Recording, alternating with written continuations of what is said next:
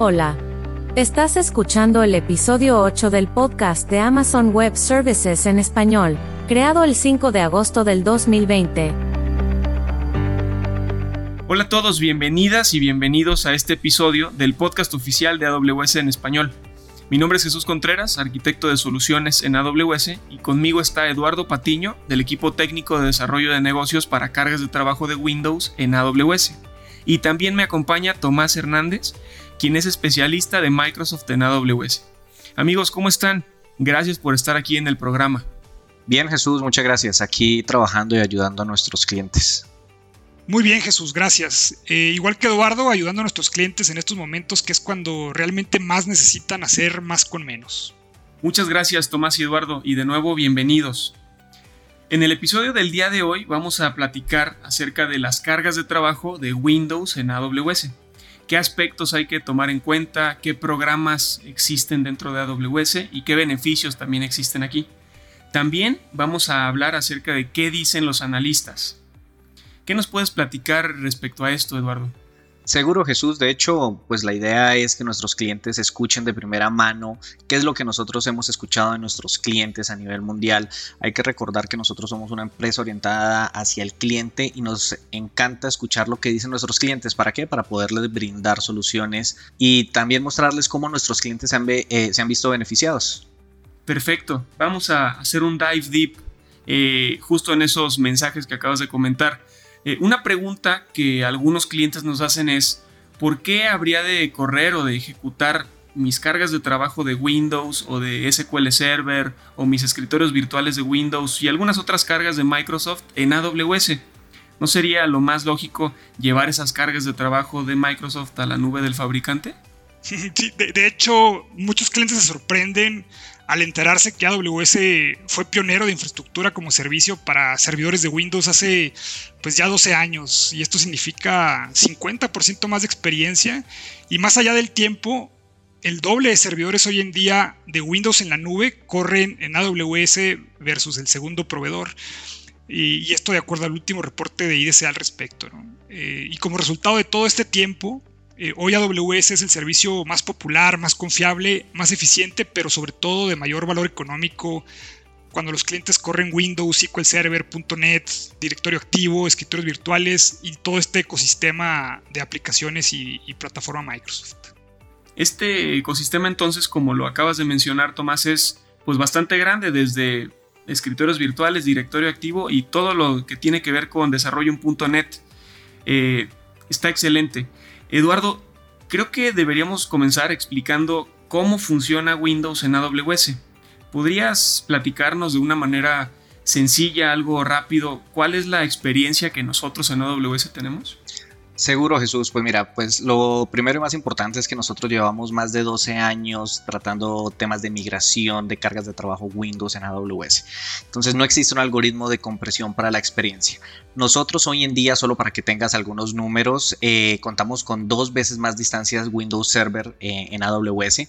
¿Qué quiere decir esto? Que les brindamos los mecanismos a nuestros clientes para que corran diferentes tipos de distancias, puedan inclusive optimizar su licenciamiento, que hablaremos más adelante acerca de esto también nuestros clientes se basan mucho en el tema de, la disponibilidad. Y como nosotros hemos construido los centros de datos a nivel mundial, contamos hoy en día con dos veces más regiones con zonas de disponibilidad múltiples para que nuestros clientes puedan correr sus cargas de trabajo. ¿Eso en qué traduce a la final? En lo que traduce es que hoy en día, y según análisis de terceros, donde no, no, no somos nosotros AWS los que hemos hecho este análisis, se ha identificado que AWS tiene siete veces menos tiempo de inactividad cuando eh, en el 2018 que el siguiente proveedor de nube. Entonces, estos son algunos números, pero eh, hablando un poco más acerca de otros números como rendimiento, que es algo clave a nivel de correr cargas de trabajo Windows eh, en AWS, eh, es importante identificar que también análisis de terceros muestran que en AWS correr estas cargas de trabajo corren entre dos veces y tres veces un mejor, tienen un mejor rendimiento al correr SQL Server en Windows en AWS. Eso traduce en optimizaciones inclusive a nivel de licenciamiento. Inclusive también llegamos a tener cinco veces más servicios de descifrado. ¿Para qué? Para brindarle a nuestros clientes la seguridad que están necesitando. Estos temas que, mencionas Eduardo y gracias por aclararnos esto, pues entonces hay mayor disponibilidad eh, y bueno, debido a esta mayor disponibilidad, mayor tranquilidad de nuestros clientes al estar utilizando sus cargas de trabajo o sus servicios de cargas de trabajo de Windows en AWS. Pero hay un punto importante que mencionaste que me gustaría aclarar para todos nuestros podescuchas y es el qué significa esto de que AWS tenga, tenga dos veces más tipos de instancias de Windows Server eh, en la nube. Por supuesto, pues mira Jesús, básicamente lo que significa esto es que nosotros al ser una empresa orientada hacia nuestros clientes hemos buscado los mecanismos para brindarles un mejor desempeño, relación, no solamente costo-beneficio, sino también, por ejemplo, tenemos instancias pensadas o optimizadas a nivel de cómputo, instancias pensadas y optimizadas a nivel de, de memoria. Esto lo que va a ayudar a nuestros clientes es que puedan correr, por ejemplo, sus cargas de trabajo a nivel de SQL Server con menos cantidad de cores y esto lo que representa para nuestros clientes es ahorro de costos. Entonces, esto es lo que puede traducir eh, en torno a nuestros clientes en cómo ellos pueden optimizar su TCO con AWS. Ok, entiendo que este análisis de TCO incluye varias cosas y una de esas cosas que incluye es el licenciamiento, que es una de las dudas principales que tienen nuestros clientes al momento de hacer o comenzar a realizar un caso de negocio. Ese licenciamiento de Microsoft que estos clientes ya tienen, ¿se puede subir a AWS? ¿Hay algún mecanismo para hacerlo, Tomás? Eh, sí, de hecho, qué bueno que tocas ese punto porque es una de las principales eh, puntos que nuestros clientes ignoran que pueden hacer. Eh, la mayoría de los clientes, incluso socios de negocio que atienden a estos clientes o que los asesoran, tienen desconocimiento de, todas las formas en que pueden traer sus licencias. La respuesta absoluta es sí, pueden traer sus licencias de productos de Microsoft hacia AWS y hay muchas opciones para hacerlo, ¿no? Este, si tienen mantenimiento, lo pueden traer, los SQL Server, eh, otros productos de server. Si no tienen mantenimiento de software o software assurance, también los pueden traer este, a otros mecanismos como, como hosts dedicados. Es decir, eh, probablemente nos llevemos tiempo en, que, que no teníamos para abordar todos los temas en este momento, pero la respuesta es sí. Si tú tienes inversión en licenciamiento de Microsoft, lo puedes traer a AWS. Perfecto, entonces se puede traer el licenciamiento ya sea de Windows Server, de SQL o probablemente de algún otro producto que ya se tenga comprado o licenciado. Esto nos queda mucho más claro y muchas gracias por eso Tomás. Y regresando al caso de negocio, al tema este del caso de negocio, ¿por dónde podría, eh, por ejemplo, un gerente de TI, un gerente de infraestructura, por dónde comienza este gerente de TI o este gerente de infraestructura o de desarrollo a construir este caso de negocio? ¿Qué elementos lleva este caso de negocio? ¿Cómo puede este cliente disminuir su TCO usando sus cargas de trabajo de Windows en AWS? Claro, Jesús. Pues mira, lo, más importante acá es identificar y conocer eh, cómo se está comportando el mercado. Para nosotros poder hacer este análisis de, TCO y empezar a armar el caso de negocio, es importante entender que, por ejemplo, terceros como lo es IDC, que es un analista, eh, menciona que cuando las cargas de trabajo Windows se llevan a AWS, se llega a obtener hasta un 442% de retorno de inversión a 5 a cinco años. Esto también es importante entender que no es que esto sea magia, ¿no? Eh, hay que hacer un correcto dimensionamiento, hay que entender cómo nosotros tenemos nuestra infraestructura, hay que entender cómo tenemos nosotros nuestro licenciamiento para de esta manera nosotros poder ayudar a nuestros clientes a hacer algo que nosotros llamamos el right sizing. Pero ¿cómo se puede ejecutar esto? Es utilizando diferentes capacidades que nosotros tenemos en AWS. Hoy en día nosotros contamos con un programa que estamos extendiendo hacia nuestros clientes que se llama el Optimization and Licensing Assessment. Este programa ayuda a nuestros clientes a identificar de manera correcta lo que tienen ellos en, en, en on-premise o lo que puedan llegar a tener en otras nubes, identificando cuánta CPU, cuánta memoria, realmente están utilizando para hacer un dimensionamiento correcto a nivel de infraestructura.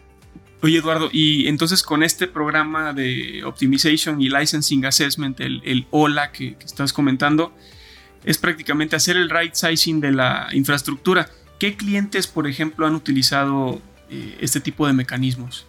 Claro, precisamente iba a mencionar que no el OLA es importante no verlo solamente a nivel de infraestructura, porque el Optimization and Licensing Assessment también nos ayuda a identificar el tema del licenciamiento. Quiero poner algún ejemplo de cómo nuestros clientes se han visto beneficiados y es por ejemplo Expedia, donde Expedia ellos han llevado eh, Expedia muchos de ustedes seguramente lo conocen, ellos están comprometidos con una innovación continua en brindar la mejor experiencia para los usuarios y hoy en día Expedia lo que ha buscado es llevar eh, los ambientes tipo blue green que se llama a nivel de tecnología o los azul verde para poder escalar a múltiples ambientes eh, eh, a un nivel global, ¿no?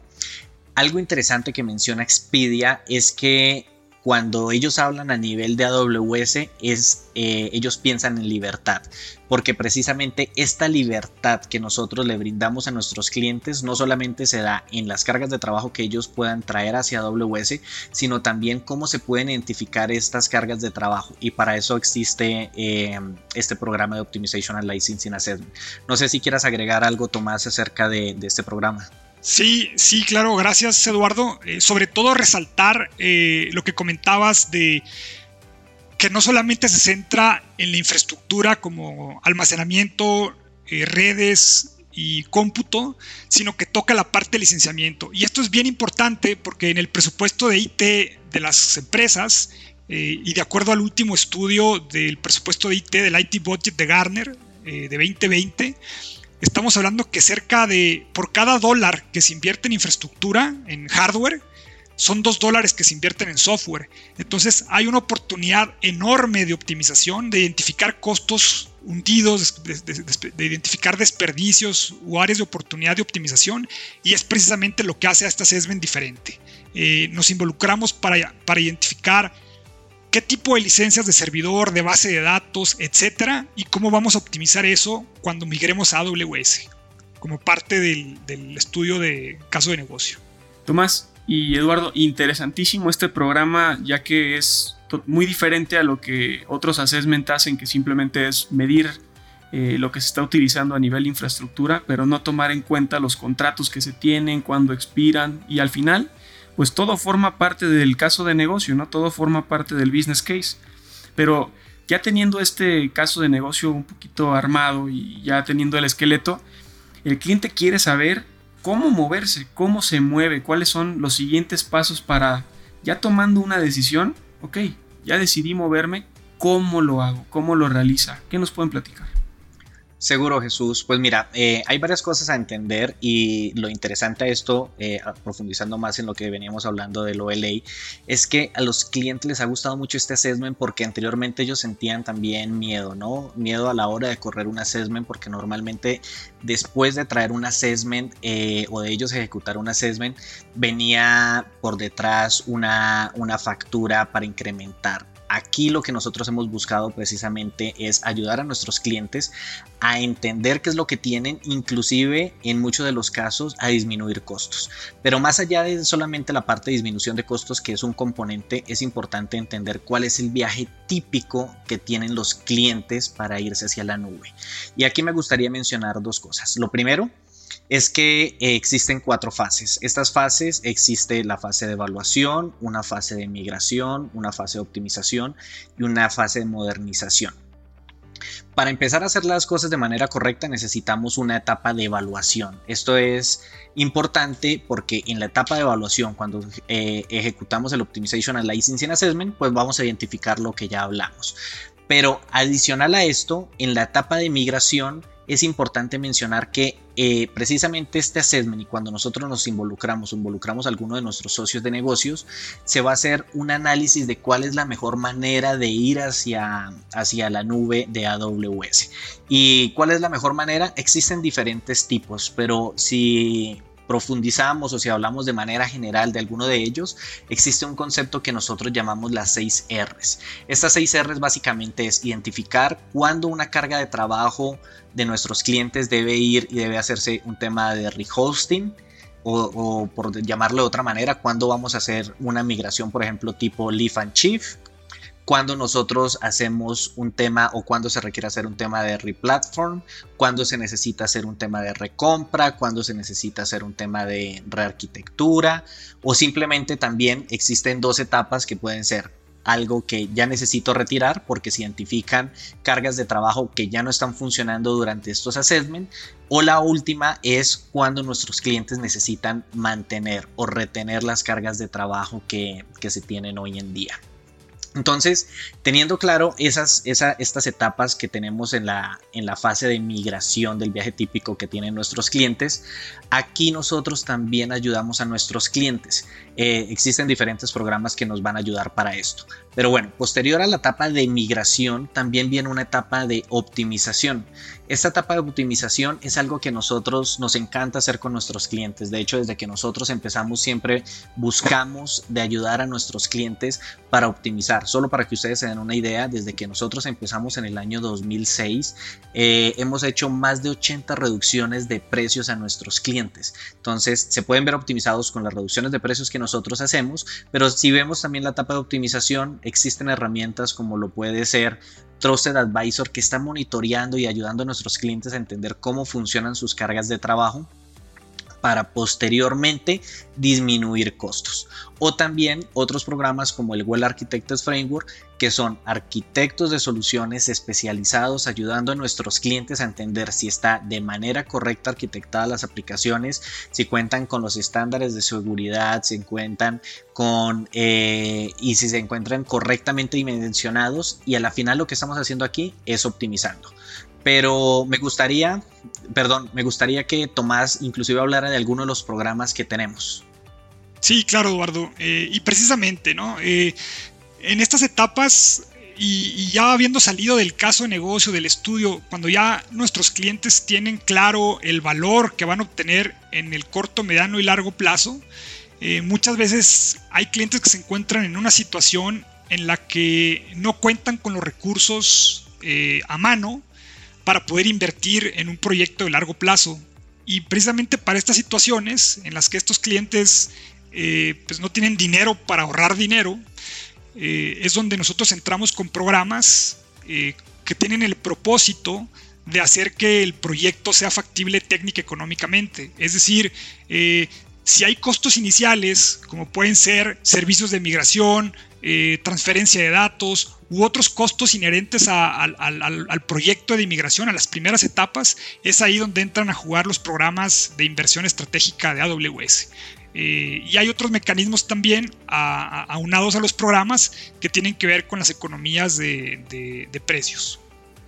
Ok, estos programas me imagino que lo que buscan, Tomás, es mitigar estos costos de las etapas iniciales de migración. Así es. Ok, Fíjate que eh, nuestros clientes la verdad es que quieren ir con pasos firmes en todas estas cuatro etapas eh, de, adopción de la nube. Un caso eh, excelente para, que nuestros clientes escuchen es, el episodio 6 del podcast en donde el CTO de OCC Mundial aquí en México nos acompañó en el programa y nos platicó sobre el viaje a la nube que ha tenido OCC y cómo ha sido ese proceso de transformación justamente utilizando las 6 Rs que bien comentaste Eduardo, esas 6 Rs que los ayudaron a primero llevarse algunas cosas tal y como estaban y después hacer una replataforma para al final hacer una reinvención completa de muchos de los sistemas internos que, que OCC Mundial utiliza hoy en día. Eh, Eduardo, pero ya hablamos de la etapa de migración, la etapa de optimización. Esa última eh, y cuarta etapa, la etapa de modernización, ¿ahí qué opciones tenemos? Claro, mira, pues en la etapa de precisamente de modernización existen diferentes herramientas y nuestros clientes lo han utilizado de diferentes maneras. Una de ellas y muchas veces la, más visible es cuando nuestros clientes deciden eh, salir de bases de datos licenciadas. Cada, cada cliente escoge cuándo hace esto pero cuando los clientes identifican que pueden salirse de bases de datos licenciadas y irse a esquemas de bases de datos, por ejemplo, eh, como Amazon Aurora, que vale una décima parte de lo que puede valer un motor de base de datos licenciado, los clientes empiezan a modernizar sus aplicaciones, a no pensar más en infraestructura, sino simplemente empezar a llevar los datos y empezar a utilizar servicios administrados como lo puede ser Amazon RDS y en este caso Amazon RDS con Aurora. Adicional a esto, también contamos con diferentes servicios que ayudan a nuestros clientes a modernizar. ¿Por qué? Porque muchos de nuestros clientes piensan, eh, cuando piensan en Windows, en AWS, piensan en temas de sistemas operativos, eh, Windows Server y bases de datos SQL Server. Pero la verdad es que tenemos mucho más que eso. Nosotros ayudamos a nuestros clientes, por ejemplo, eh, hace como un mes aproximadamente, el 30 de junio del 2020, sacamos eh, un nuevo feature que se llama App to Container, que básicamente lo que nos ayuda es a containerizar aplicaciones, bien sea Java o .NET, y poder llevar esto hacia containers. Entonces estamos buscando los mecanismos para ayudar a nuestros clientes a modernizarse. Eh, me gustaría mencionar aquí un caso de ejemplo y precisamente es el caso de ejemplo de, Unilever. Seguramente muchos de ustedes conocen este cliente, pero Unilever cuando empezó a hacer la evaluación de buscar eh, un proveedor que les ayudara a nivel de posicionar y prestar servicios de infraestructura a nivel global, encontró a AWS eh, como su, su enganche y plataforma ideal para correr y migrar cientos de sus portales que necesitaban distribuir a nivel global. Y algo interesante que menciona Unilever acá y hablando en temas de innovación y modernización, que precisamente era lo que, eh, que es lo que estamos hablando, es que Unilever menciona que ellos ahora se pueden centrar en la innovación más que en la infraestructura. Este cambio que, que comentas, Eduardo, de centrarse en la innovación versus la infraestructura es lo que libera a muchos equipos en el sentido de poder pensar en sus clientes y la forma en la que se están consumiendo pues los servicios que en este caso Unilever está entregando.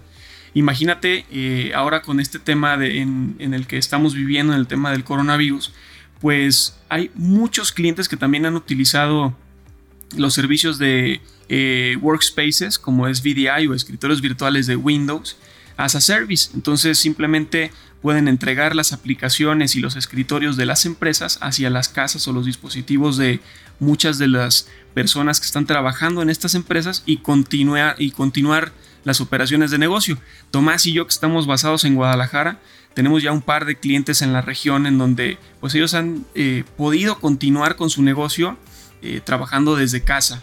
Y muchas gracias por eso, Eduardo y Tomás. Ahora, ¿Cuál es el siguiente paso? ¿Qué les dirían ustedes a los miles de podescuchas que tenemos y alcanzamos con este programa? ¿Qué les dicen, Tomás?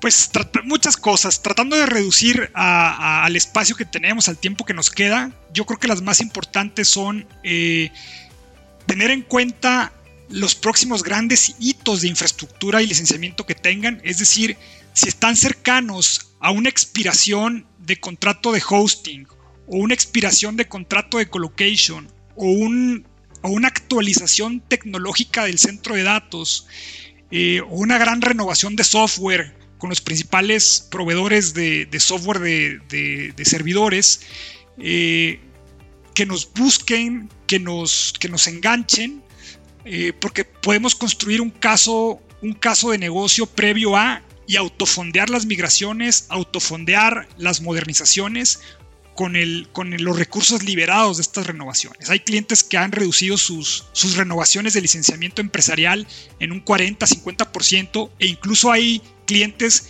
que han cancelado totalmente los contratos de mantenimiento y con todo lo que se libera de recursos han fondeado las migraciones completas. Entonces el primer, el, el call to action principal es Identifiquen estos grandes puntos e involúcrenos antes de, eh, antes de esto. Para esto vamos a dejar en los recursos, entiendo, una, una liga que los invitamos a que, a que accedan para, para, para los siguientes pasos que menciono. Eh, básicamente. Muchas gracias Tomás. Esa liga va a estar en la página de podcast en español de AWS y la van a poder encontrar debajo de este episodio número 8. Eh, la verdad es que les agradezco mucho Tomás y Eduardo por el tiempo que han tenido para atender a las solicitudes de nuestros clientes. Varios nos han escrito. Les recuerdo que la, eh, el, correo electrónico es awspodcast en español y ahí los estamos escuchando y varias personas nos han escrito para hablar de Windows Workloads o de cargas de trabajo de Windows en AWS y es por eso que hicimos este episodio para ustedes. Les agradezco mucho Tomás y Eduardo que se hayan tomado el tiempo de estar con nosotros. No, Jesús, muchas gracias a ti por la invitación y pues estamos aquí a la orden para poder ayudar a nuestros clientes del sector comercial, del sector público, instituciones educativas, eh, pues a sacar el mejor provecho de la nube. Muchas gracias. Muchas gracias Jesús, un gusto platicar con tu audiencia. Muchas gracias a ambos y muchas gracias a ti también por escucharnos. Esperamos que este capítulo haya sido de tu agrado y que toda esta información te sea útil. Recuerda que nos encantaría leerte, solo escríbenos de nuevo al AWS Podcast en español arroba amazon.com. Yo soy Jesús Contreras, me acompañaron Tomás y Eduardo, y como nos gusta decir en AWS, sigamos construyendo.